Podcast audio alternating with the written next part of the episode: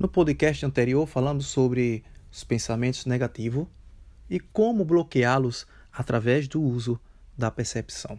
Hoje iremos abordar de que forma a mente ela emite sinais para que o indivíduo ele não crie ou gere novos traumas ou reviva esses traumas e até mesmo se proteja de possíveis erros como exemplo, um indivíduo foi assaltado há anos atrás em um outro cenário, em uma rua, em um bairro.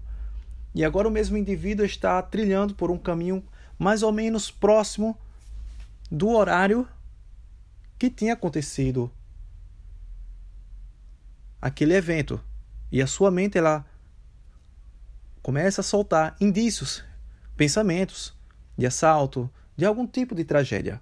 Ali apenas a mente rejeitando aquele caminho para que o indivíduo se proteja, volte, mude de caminho, mude de direção. Esses são os indícios que a mente ela faz ligação daquele cenário do presente com o passado.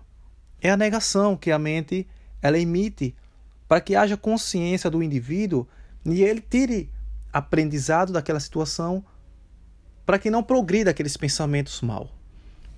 O indivíduo que alimenta isso, que não consegue tirar aprendizado e criar formas para não que para não haver conexão com o passado, ele acaba reprimindo esses pensamentos.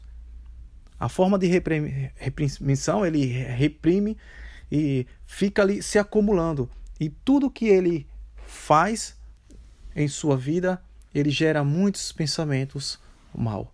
Tudo porque ele não está tirando aprendizado.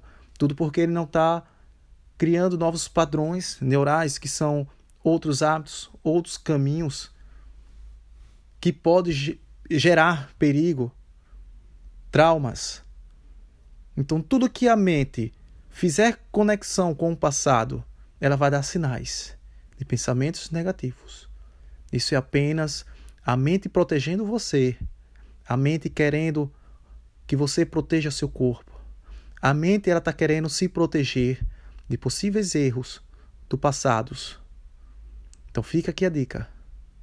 Tirando a lição do presente para que não haja frustrações do passado.